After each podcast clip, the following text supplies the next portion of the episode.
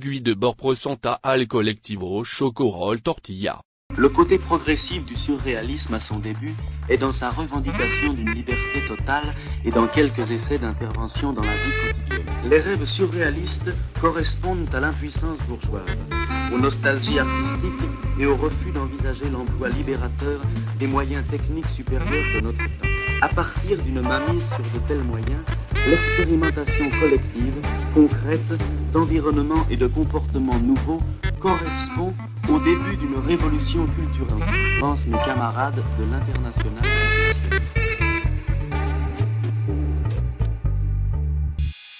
Pensemos lo imposible. Autorretrato a los 27, de Julián Herbert. Yo era un muchacho bastante aragán cuando me asaltaron las circunstancias. Sábados y domingos cantaba en los camiones, ahorraba para unas botas Loredano y besé a dos. No, a tres muchachas antes de mudarme a esta ciudad. Aquí me extrajeron el diente cariado y de paso me arruinaron la sonrisa. Este relámpago de fealdad por donde asoma, involuntariamente, el ápice más claro del pozo que yo soy. Aquí firmé facturas, documentos de empleo, paredes silenciosas y también me tomé fotografías. Me hice archivo, me hice fotografía, me volví un detalle más en el paisaje de la suma. No encontré nada mejor, ya lo dije antes. Yo era un muchacho bastante aragán y la gente desconfiaba de mí. ¿Cómo iba a enamorarse uno tan mal vestido? ¿Cómo tendría razón? Pero tuve razón algunas veces, y si no, tuve al menos esa ira luminosa que convierte a la estupidez en una revelación. En cambio no podría hablar del amor, y que conste que a mi lado también duerme y bosteza el verboso maquillaje que entre cedro y caoba declaraban en falso los poetas provenzales. Pero tengo el recuerdo de una tarde en el bosque, inmóviles, y nosotros dos guardábamos silencio. Desde entonces algo crece a través de mis ojos y en mis testículos y en el rumor que hace mi pensamiento. Algo de mí crece en mí como un saludo, como una tregua, como una bandera blanca. Pero no hablo de amor, sino de que me gusta agitar esta bandera. Bastante aragán es cierto, lo confieso. Tres muchachas besadas cuando llegué a la ciudad. Quien me viera ahora, caminando por la calle Juárez, mi hijo gritándome papi, mientras pienso en los asuntos de oficina, en el traje Yves Saint Laurent que me vendieron de segunda, en los exámenes que me falta revisar, en la amistad que mansamente se vacía o se llena. Pienso en la desnudez, en los malos olores de la gente que pasa, testimonios de salud o promesas de la muerte. Pienso en mi país que es solo un plato de lentejas. Y también pienso en este poema, que hace 27 años se fragua dentro de mí y nunca termina, nunca dice las palabras exactas porque es igual que yo, un muchacho bastante aragán, una verdad fugaz como todas las verdades.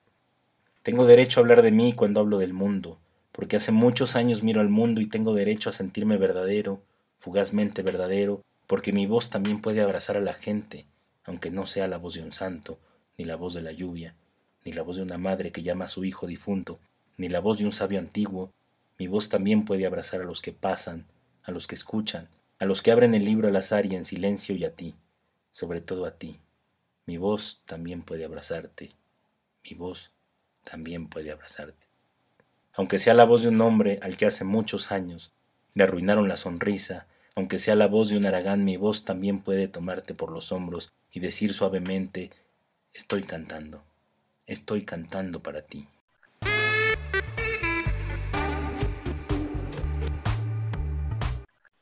Muy buenas noches, bienvenidos a este segundo episodio de Pensemos lo Imposible. Conmigo está Emilio, el chocorrol anguiano. ¿Cómo estás, Emilio? Muy bien, Wichito. Vientos, vientos en estas tardecitas lluviosas en la ciudad y desde Oaxaca, desde Miahuatlán, se conecta Rodolfo Chocorrol. ¿Cómo estás? Bien, bien, aquí saludando desde este hermoso sur, del cual somos todos. El sur rebelde y como. Todas. Sí, claro. Muy bien, pues este episodio eh, lo empezamos con la lectura de Autorretrato a mis 27, que a mí en particular es un poema que me fascina, podría decir que es de mis favoritos. Y en este episodio también seguimos charlando con el doctor Constante acerca de lo impropio, el ser impropio en Ser y Tiempo de Heidegger. ¿Cómo viste la plática, Emilio? Eh, digamos que tiene otro tono esta plática, más relajado, por así decirlo, pero prácticamente hablamos de una de las tesis principales de Heidegger que tiene que ver con la angustia, ¿no? Estamos en este mundo y la única certeza que tenemos es que vamos a morir, lo cual nos lleva a vivir en, en la angustia o en la impropiedad. Y pues pudimos platicar de la parte política de Martin Heidegger o su relación con, con el nazismo, a lo cual él, nos contestó. Pues no sé, Rodolfo, si tengas algo que decir acerca de este episodio, esta entrevista.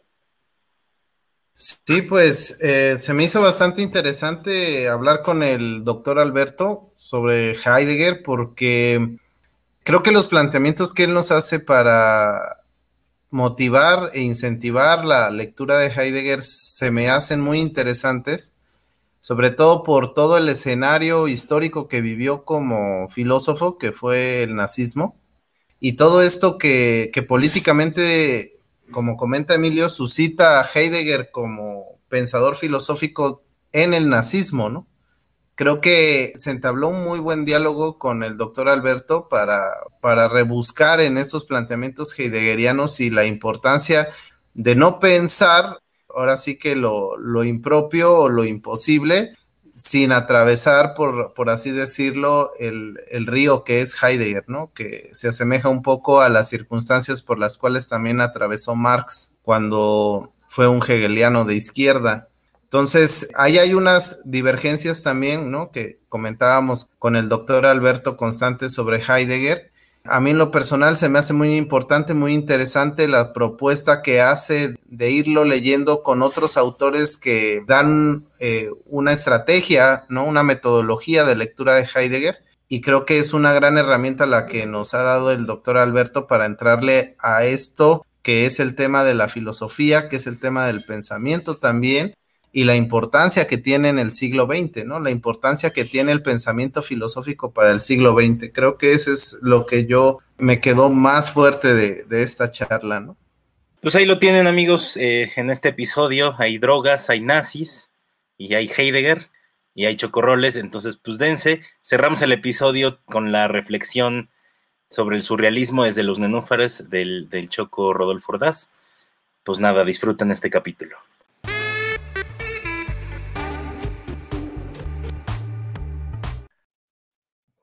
Y precisamente por eso el interés de leerlo, ¿no? O sea, entre, entre toda esta cuestión y bueno, ahora pienso un poco también, ya después de escuchar al, al doctor este, Alberto, pues que también que nos cuenta todo esto, este terreno de lo impropio, también en las mismas traducciones que se han hecho de, de Heidegger, ¿no? Pienso, pienso en la impropiedad. Y luego también de repente empiezo a pensar nuestro mismo podcast y no, ¿cuánto, cuánto nos tomó decidir el nombre y digo, a lo mejor también estamos en lo impropio, también pensemos lo imposible está en el terreno de lo impropio, ¿no? Claro, Se me hace... Sí, sí, perdón, sí, es cierto, ¿no? Es decir, que todos estamos en lo impropio, no es malo, no, digo, no es, no es una parte negativa, es la condición de posibilidad. Es imagínate hablando todo el tiempo de ver sensatamente, ¿no? Digo, seríamos insoportables absolutamente, ¿no? A los 10 minutos tu novia ya te hubiera abandonado, ¿no? Así, dame un beso mejor, ¿no? No me estés hablando de filosofía, ¿no? Es decir, vamos, eso es una condición de posibilidades, la necesidad es de hablar de esta manera, ¿sí? Y, pero justamente lo que nos tiene que llevar es a encontrarnos, a, a tomar la responsabilidad de nuestra propia existencia en nuestras manos, ¿no? Eso es todo, ¿no? Exactamente, o sea, ahí me quedaba, ¿no? Entre el Dasman y, el Sein, como usted lo, ejemplificó, no, no recuerdo si en la explicación viene exactamente el Dasein cuando decía, cuando estás hasta el coco, ¿no? Cuando ya te endeudaste, cuando ya te dejaste eh, inapropiar, por así decirlo, por todo esto, ¿no? O sea, caer en el, en el terreno de lo impropio por completo. O sea, sí está inmerso ahí un Sein dentro del Dasman, por así decirlo, así en la, en la explicación que usted da, ¿O es enteramente el, el Sein el que nos va a hacer eh, escapar del, del, del, Dasman por completo? Es decir, Dasein significa sí ser ahí, ¿no? Sí, o estar ahí, ¿sí? que es lo que nosotros seríamos nosotros. Y significa que somos seres que estamos abiertos. ¿Abiertos a qué? A mi posibilidad. Mi posibilidad es esa, es ser auténtico o inauténtico. Entonces, claro, el Dasein, mi Dasein, ¿sí? siempre está digamos, como palpitando en medio de la cotidianidad y en medio de la impropiedad. Es el único que, como tú bien decías, sí, es el que me va a dar la posibilidad en un momento dado de abrirme a la, digamos, a la propiedad. ¿Cuál es el abrirme a, mi, propiedad, a mi ser propio? Es, es abrirme a mi imposibilidad. ¿Por qué mi imposibilidad? Porque la imposibilidad es la muerte. Sí, si tú lo piensas, todos dicen, todos creemos que pues, sí sabemos que vamos a morir, pero en realidad el que se muere es el vecino, el que se muere es el otro. Nosotros no, nos vivimos como Highlanders, ¿me explico? Como inmortales, ¿no? Mañana nos vemos, wow, órale, qué maravilla, ¿no? Hoy parece que tienes un, un contrato con Dios, ¿no? Es decir, ¿quién garantiza que mañana nos vemos? ¿Quién garantiza que el sábado próximo nos vamos a ver? ¿Quién garantiza nada? Entonces, claro, cuando tienes la plena conciencia de tu finitud, de tu ser, de tu imposibilidad, es cuando tú ves que el mundo tiene otro valor, tiene otro peso, tiene otra realidad, que no importa. Entonces, sí, la acumulación de 2.000 o 5.000 PDFs, me explico, que no importa si tienes una HP o una Mac, que tienes un coche o no, que tienes una casa o no, ¿me explico? Sí, sí, a final de cuentas hay una parte que es mucho más valiosa, que es el rescate de uno mismo. Hoy lo estamos viendo, ¿eh? ahora la apelación que se está haciendo global de la responsabilidad, por ejemplo, con el medio, la responsabilidad frente al medio, lo que se ha dicho, ¿no? La, la siguiente pandemia no es un virus, sino es la eclosión del medio ambiente, toda la cantidad de cosas que está pasando, ¿no? Si los hervideros en pleno invierno, en fin, no vamos a entrar eso, Para darle la palabra a una pregunta que quería hacer Bueno, relacionado con el mismo tema, ¿no? Es que justamente esta distancia entre la propiedad y entre la impropiedad es sumamente actual, ¿no? O sea, es palpable esto de lo que nos hablas, la impropiedad, las habladurías, ¿no? El, vivir nuestro ser en medio de, ese tirano que alguien más define, ¿no? Y, y además es, es, cada vez más exacerbado, ¿no? Sí, sí. Digo, las redes sociales lo muestran claramente y además cada vez son la única posibilidad de socialización, ¿no? La única posibilidad, eh, sí, cercana de socialización, ¿no? Los, los países asiáticos que están teniendo problemas de natalidad y de, y de comunalidad, ¿no? Porque solamente se relacionan por la red, ¿no? Entonces, pero también por otro lado, esta cosa de la angustia también es palpable, ¿no? O sea, esa, esa condición que te pondría a pensar en tu, en tu propiedad, ¿no? O sea, algo que te podría, en posibilidad de tu propiedad, pues también es palpable, ¿no? Es decir, también esa angustia por, por alejarnos de nuestro ser y vivir bajo este tirano eh, es palpable, ¿no? Entonces, ¿cómo ves tú esa contradicción en este tiempo, ¿no? Que además, pues, en medio de un contexto pandémico, ¿no? Esa conciencia de nuestra finitud, pues es cada vez más, está cada vez más a flor de piel, ¿no?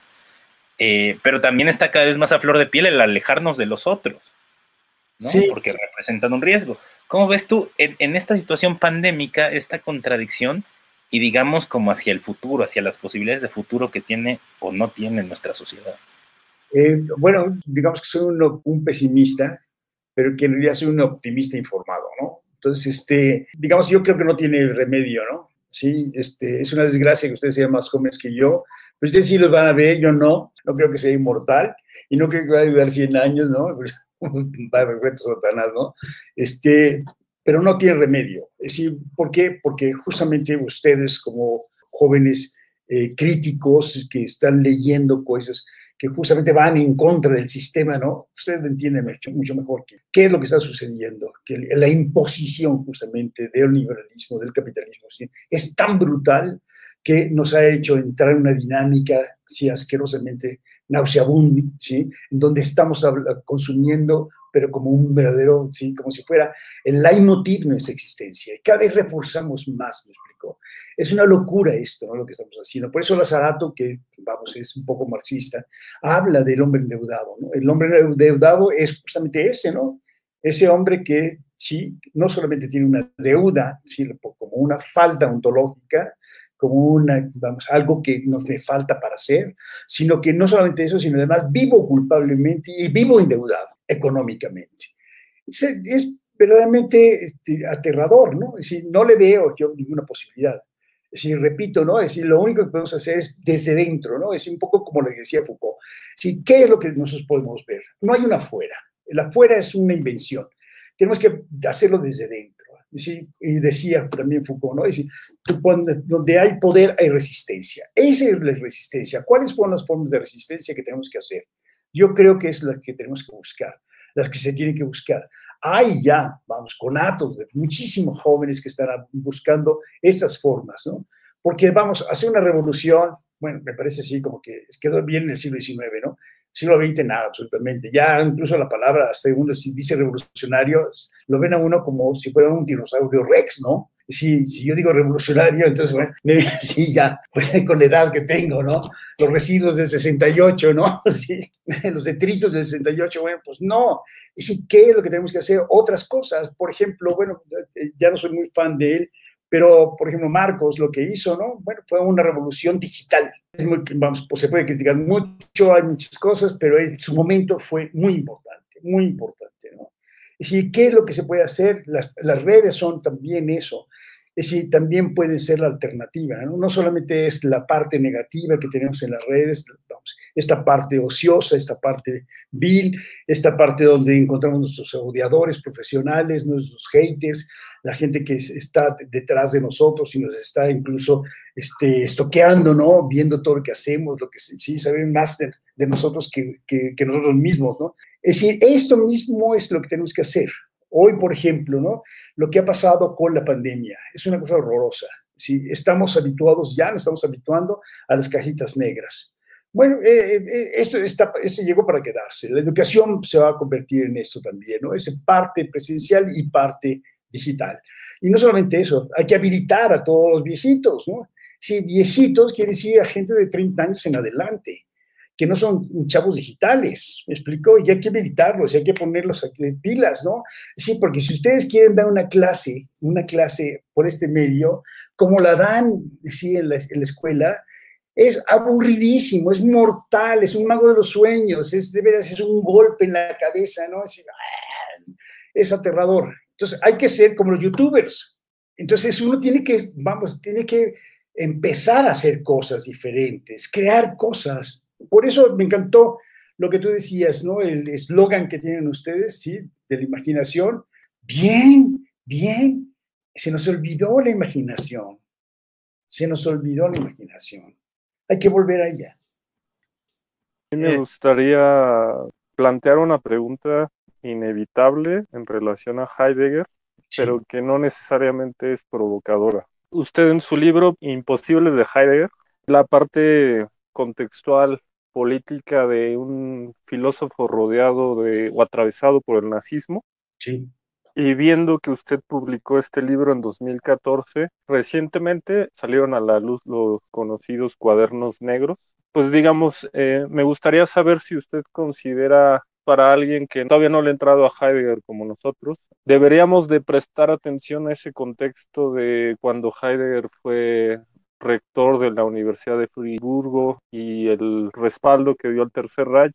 Eso importa en relación con su planteamiento sobre el Dasein, sobre esta potencia legado que dejó al pensamiento del siglo XX, considerando tal vez la cuestión de que el pensamiento de Heidegger es como un camino o un proyecto, si uno quiere acercarse a Heidegger tendría que leer los cuadernos negros. Pienso, por ejemplo, en, el libro de Jean-Luc Nancy que se llama Banalidad de Heidegger y que menciona esta cuestión antisemita. En realidad mi, inquietud es saber si debería uno prestar atención a ese lado político de, Martin Heidegger. Sí, mira, eh, a ver, por ejemplo, Heidegger eh, en una cátedra de pronto dijo, Aristóteles nació, creció, hizo su obra y murió. Esa es la biografía de Aristóteles. Y sí, después nos gusta saber su biografía, ¿no? Entonces saber los chismes. Y si vas viendo un poco, por ejemplo, con la historia de los filósofos o de economistas o de lo que tú quieras, pues no todos tienen así como la cola limpia, ¿no? Para llamarlo de una buena manera. Es decir, todos absolutamente tienen cosas que, sí, eh, reprochables, ¿no? Desde una moral Ahora, Heidegger, por ejemplo, sí, desde luego que tuvo un affair, sí quiso ser el, rector del Reich, ¿no? Sí, desde luego, ¿no? Y, este, y hay cosas que no se le perdonan, como los filósofos no le perdonan. Por ejemplo, nunca se arrepintió, nunca se desdijo, ¿no? Nunca se desdijo y decir, no, yo me equivoqué, perdón, sí, pues el maldito nazi este, ¿no? Qué espanto, qué horror. Que lo había salvado, ¿me explico? Pero no lo hizo. Él incluso escribe, dice, el que piensa grande, hierra en grande. Entonces, ¿por qué tiene uno que justificar el error que ha cometido si finalmente fue un error? No se tapa con una declaración. ¿Me explico? Es decir, se tapa para las buenas conciencias, la gente decente. Entonces, claro, ya lo obligaron, entonces, precisamente por eso, pues está muy bien, ¿no? Es un poco como lo que hace este, eh, el escritor este alemán, se me fue, que eh, vamos a decir, él perteneció a las juventudes genterianas, y entonces, bueno, ok, pues entonces él se disculpa y dice, no, yo soy como la, como la, este, como la cebolla, ¿no? Por capas, y entonces descubrí que yo había sido, entonces todo el mundo, pobrecito, perdón, hay que perdonarlo. Bueno, me parece un poco nauseabundo todo eso, pero estas disculpas, ¿no? Eh, por otro lado, me parece que Heidegger no, no en ningún momento metió a ningún judío a los hombres mató. Tampoco justificó nada absolutamente. ¿no? Hay pequeñas declaraciones, sí, que se pueden dar a entender otra cosa, en fin, y los cuadernos negros son muy importantes porque finalmente nos demuestran un Heidegger que, si bien era un gran filósofo, era un verdadero asno para la vida social y política. Es decir, no fue el rector del Reich, lo despreciaron, lo hicieron, lo corrieron finalmente, él tuvo que renunciar porque había unas presiones bárbaras, sí, este, vamos, finalmente él quería ser ese rector del Reich, pero no tenía ni el, ni, el tamaño, ni la ideología del biologicismo que tenían todos los nazis, ¿no? Eh, sí, tuvo de hacer, sí, sí, claro, y después, por ejemplo, Richard Rorty escribe, ¿no? Que dice, es un, ser eh, feo, dice, un personaje feo, ¿no? Nasty character, personaje sucio, ¿no? Puede ser, me explico, puede ser que sí, yo no lo conocí, ¿no? Este, vamos, a mí lo que me asombra es su pensamiento, ¿sí? Es un poco también como, no sé, como Bacon, por ejemplo, ¿sí? Bacon que traicionó a su propio país, ¿no? Que está considerado traidor, me explico, este, eh, o no sé, Borges, ¿no? Saludando a Videla, ¿no? Este, bueno, pues, que ya había matado a no sé cuántos argentinos, ¿no? Y, entonces, y, o Sábato también ahí saludando eso. Eso me explico decir, porque, porque Sábato y Borges saludan a Videla, que era un dictador que había asesinado a no sé cuántos, como 30 mil argentinos, es de veras, o a Pinochet, ¿no? ¿Sí? Un poco más cruel. Es ya no vamos a leerlos, ¿sí? O ¿no? Que era pro-nazi, ¿no? Y que su novela, ¿sí? Es una gran novela extraordinaria, ¿sí? Digamos, todo el mundo tiene miedo a leerla y a comprometerse con ella, ¿no? Bueno, es un gran escritor, sorry, lo siento mucho, ¿no? Sorry, es decir, tenemos que, tenemos que deberías vivir como las buenas conciencias, es decir, lo que dicta la buena conciencia, justamente lo que estamos diciendo ahorita, las manes, lo que tenemos que obedecer, lo que dicen ellos, hay, no sé, digo, hay varios haters de Heidegger que se han dedicado su vida a demostrar que toda la filosofía de Heidegger no es más que un capítulo del nazismo.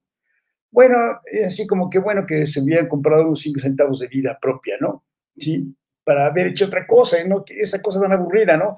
Es decir, hay declaraciones, claro, y sí, como dice Jean-Luc Nancy, sí, es, tiene declaraciones antisemitas, pero las declaraciones antisemitas son que dan grima. ¿Me explico? Es, la, digamos, la parte más tonta, por decirlo. No es antijudío, pero es antisemita.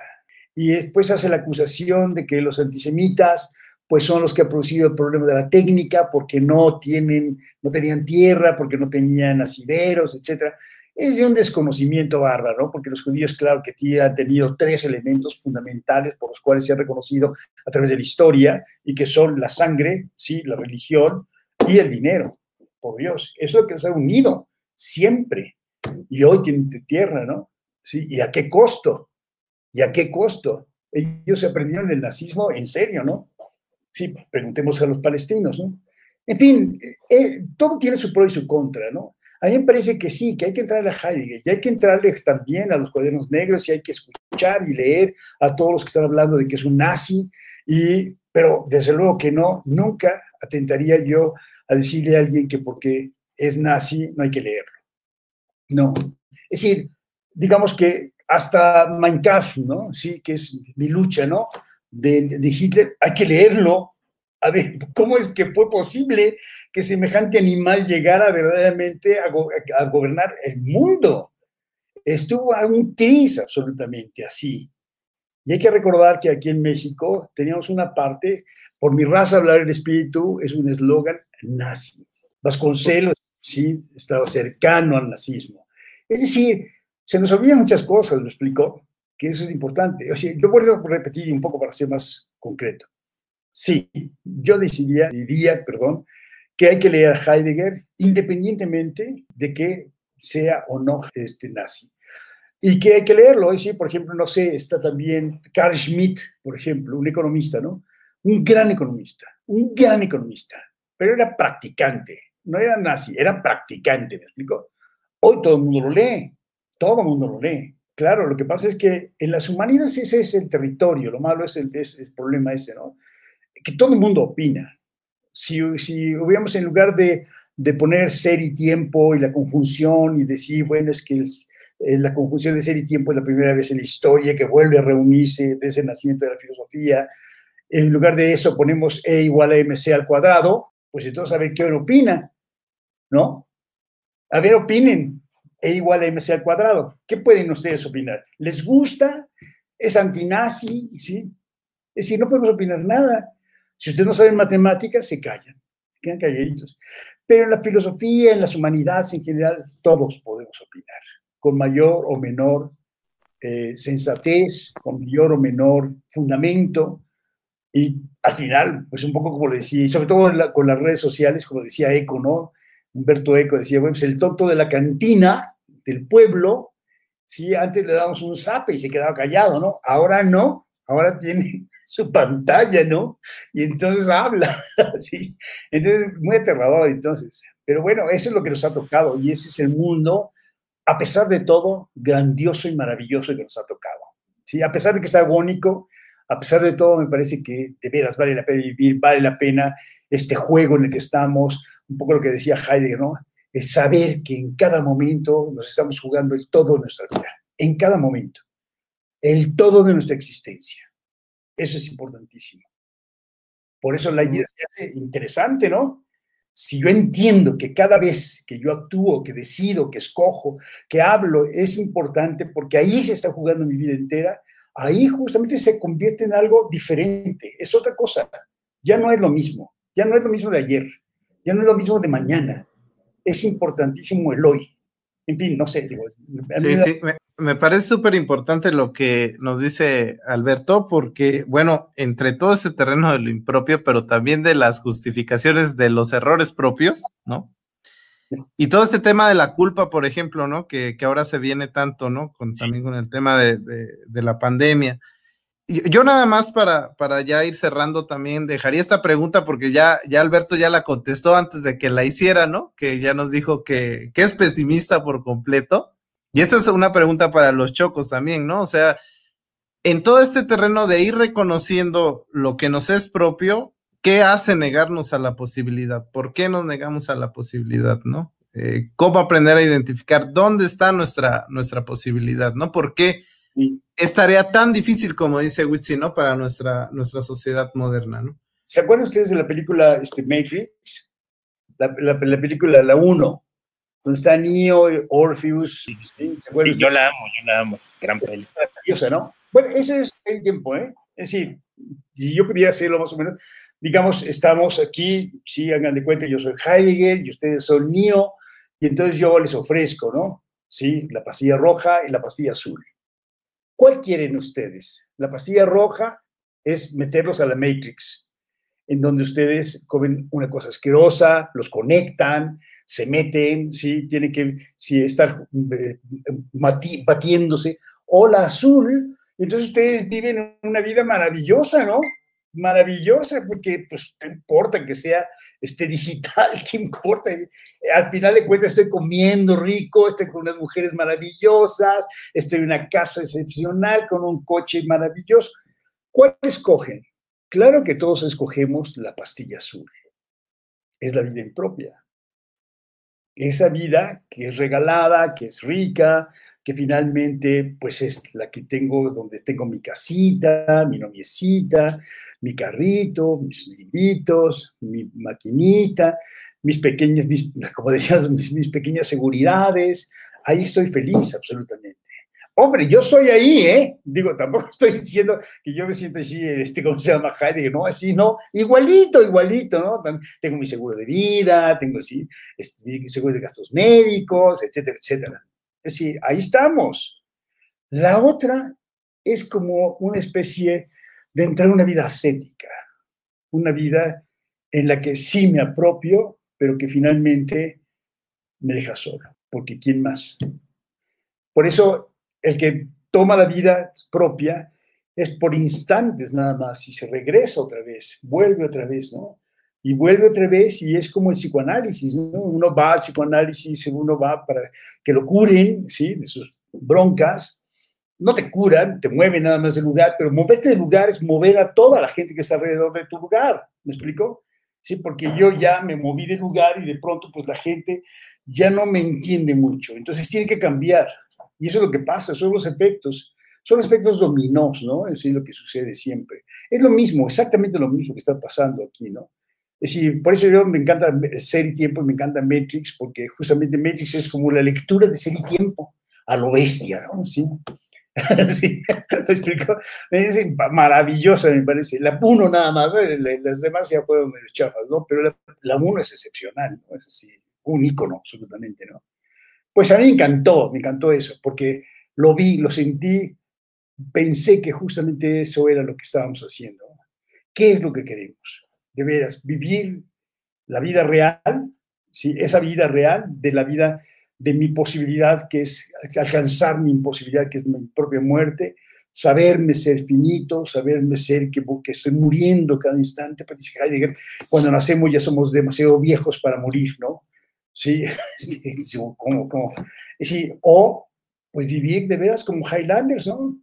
Nos vemos mañana, me dio mucho gusto verlos, sí, espero que nos volvamos a ver, y todas esas cosas que hacemos siempre con una confianza como si de existía, como si existiera el futuro, ¿me explico? Eso es lo más aterrador, ¿no?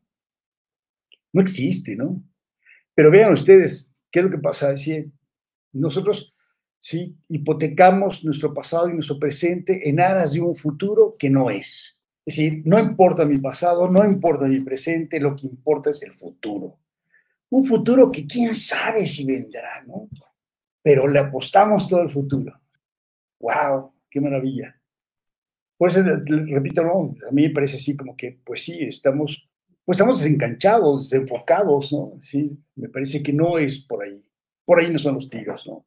Vivir una vida auténtica o una vida propia es muy, muy difícil, muy difícil, pero se puede. Es decir, yo creo que sí hay momentos en los que uno, esa angustia nos lleva justamente a eso, ¿sí? nos puede propiciar el que nos encontremos con eso. Que sintamos literalmente, como cuando uno toma, no sé, como toma unos hongos, ¿no? Unos, hongos alucinógenos, ¿no? ¿Sí nos han tomado? Sí, no, sí, sí, sí. ¿Cómo de que no? Las buenas conciencias dirían que no, no.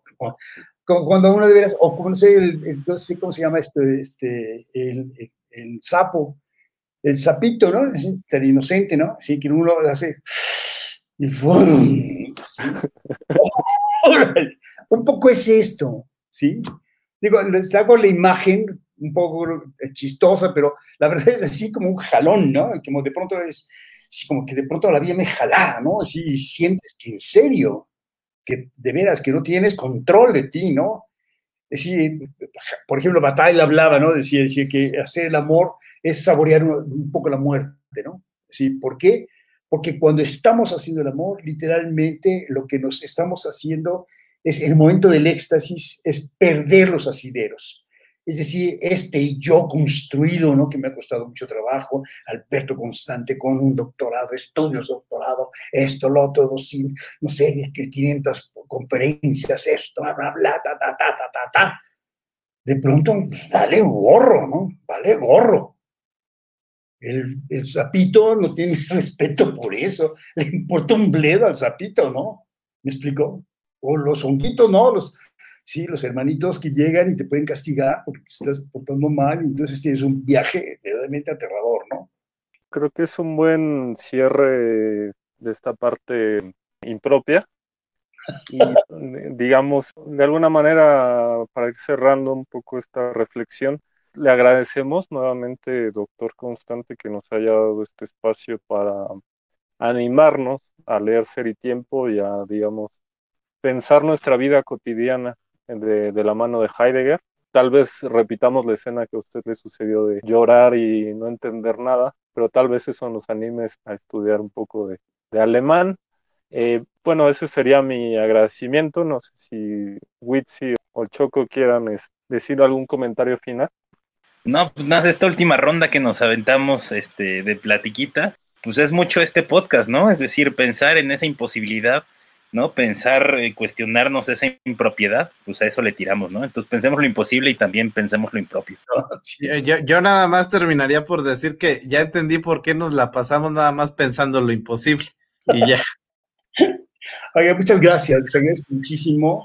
Eh, fue para mí de veras un grato, grato, grato este, momento de estar con ustedes. Les agradezco muchísimo. Siempre quedo muy agradecido porque son gente muy rica, son gente muy linda, ¿no? Y eso es muy valioso. A mí es lo único que me importa en la vida. Muchas gracias.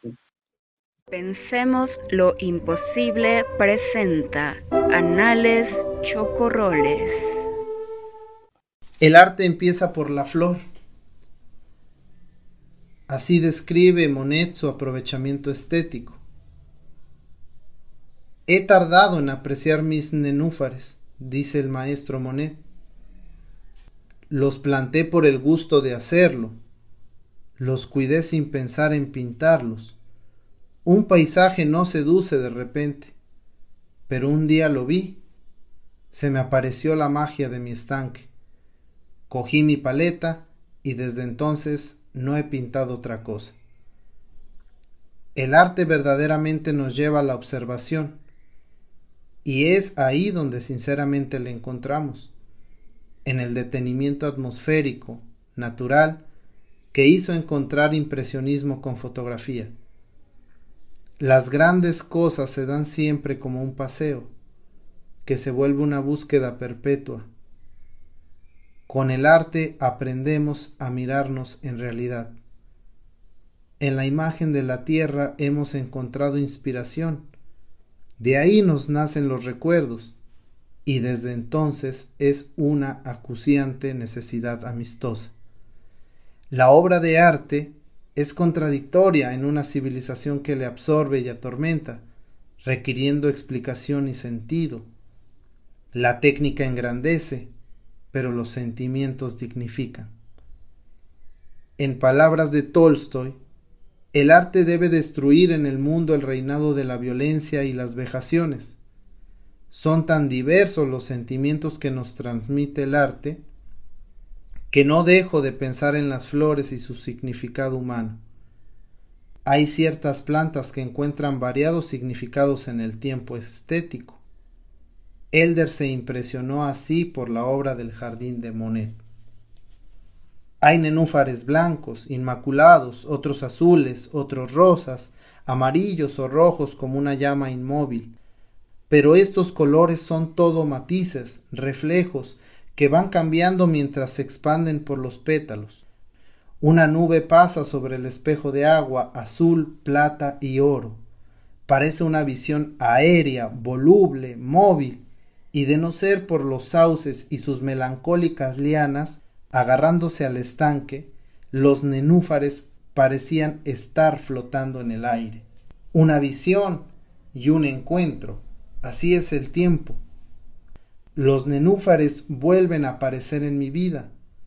Se muestran como sueño revolucionario, escondidos en las páginas de una novela de Alexander Fadeyev, La joven guardia. Las palabras son esas cosas que vuelven a la realidad, dándole significado desde sus pistas literarias, desde las letras. Aquí los nenúfares son el primer simbolismo de la resistencia juvenil al avance fascista de los nazis en Ucrania.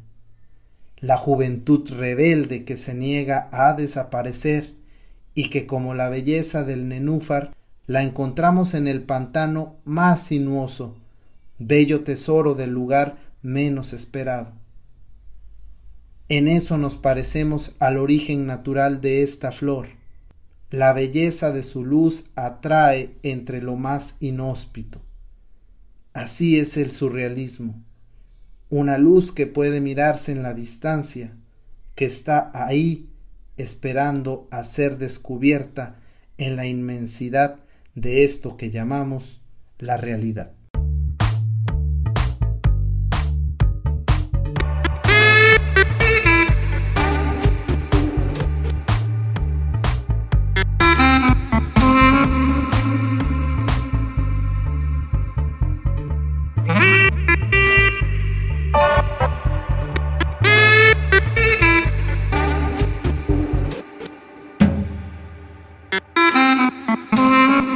Became the inevitable. Este podcast es posible gracias a la aplicación Anchor, disponible en el sitio web anchor.fm y distribuido en las plataformas de audio en línea Google Podcast, Apple Podcast y Spotify.